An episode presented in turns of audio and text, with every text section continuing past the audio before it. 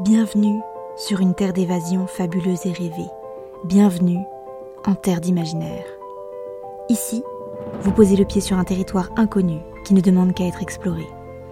Découvrez chaque semaine une histoire courte, une nouvelle ou un conte qui vous fera voyager la tête dans les étoiles tout en conservant vos pieds sur terre.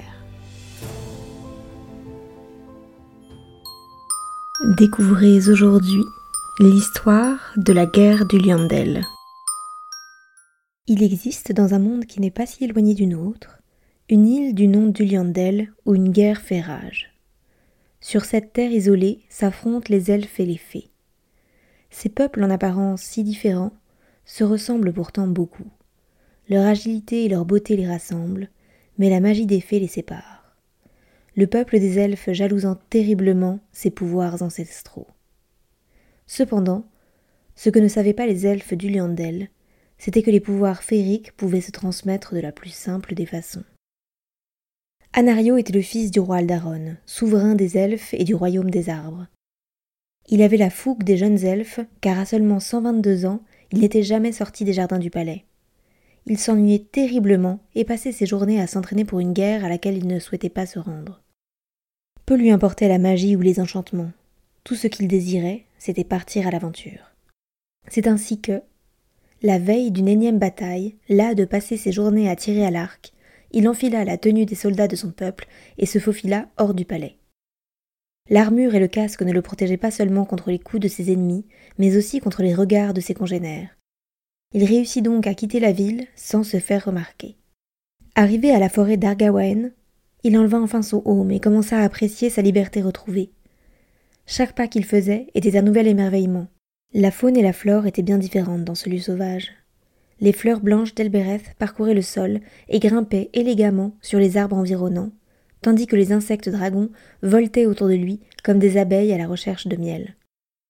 Anario était tant absorbé par ce paysage fascinant qu'il ne vit pas que ses pas le menaient tout droit en territoire ennemi.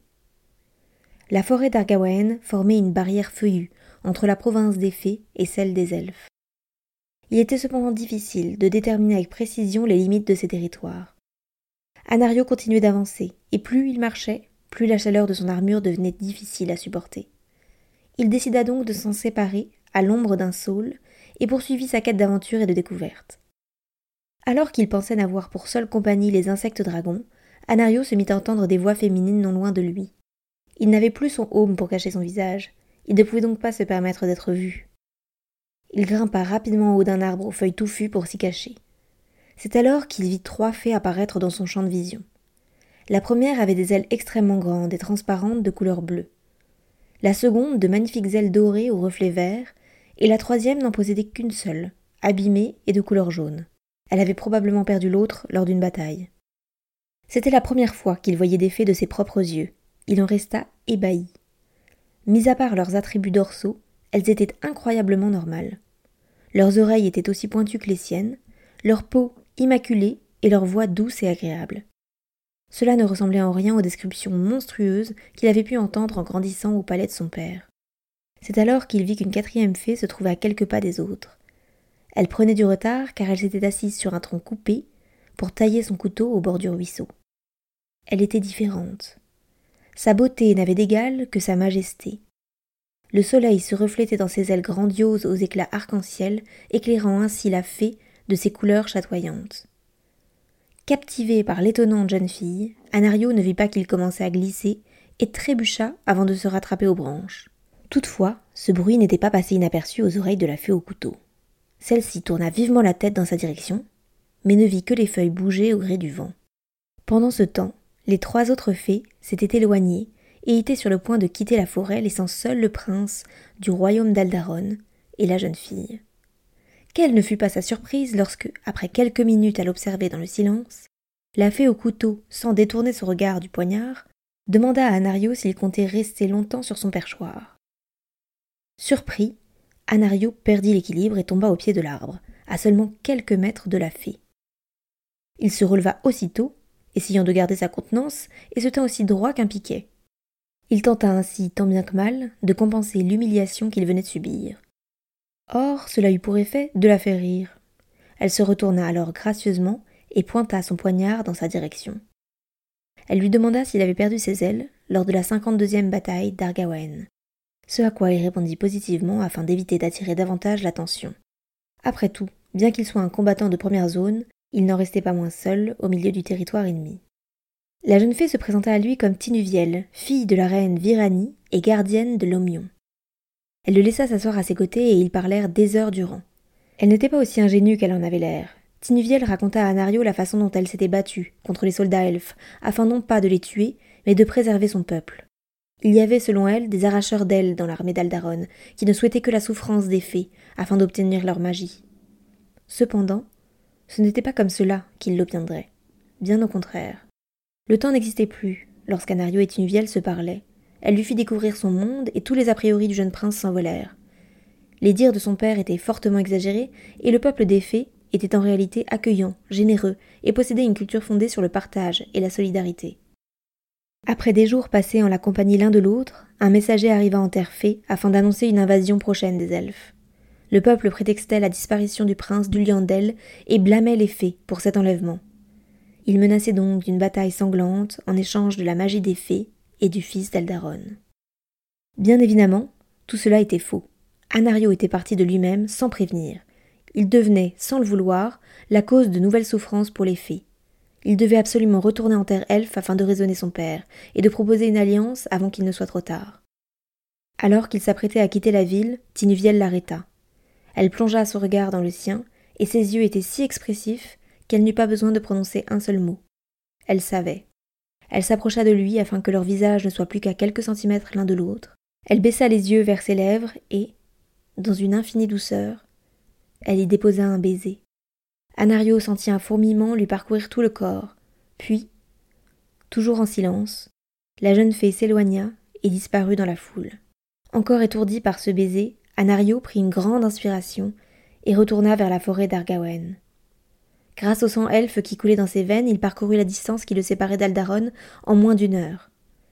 En arrivant dans l'enceinte de son royaume, tous les habitants se retournèrent sur son passage, surpris de le voir ainsi en terre amie.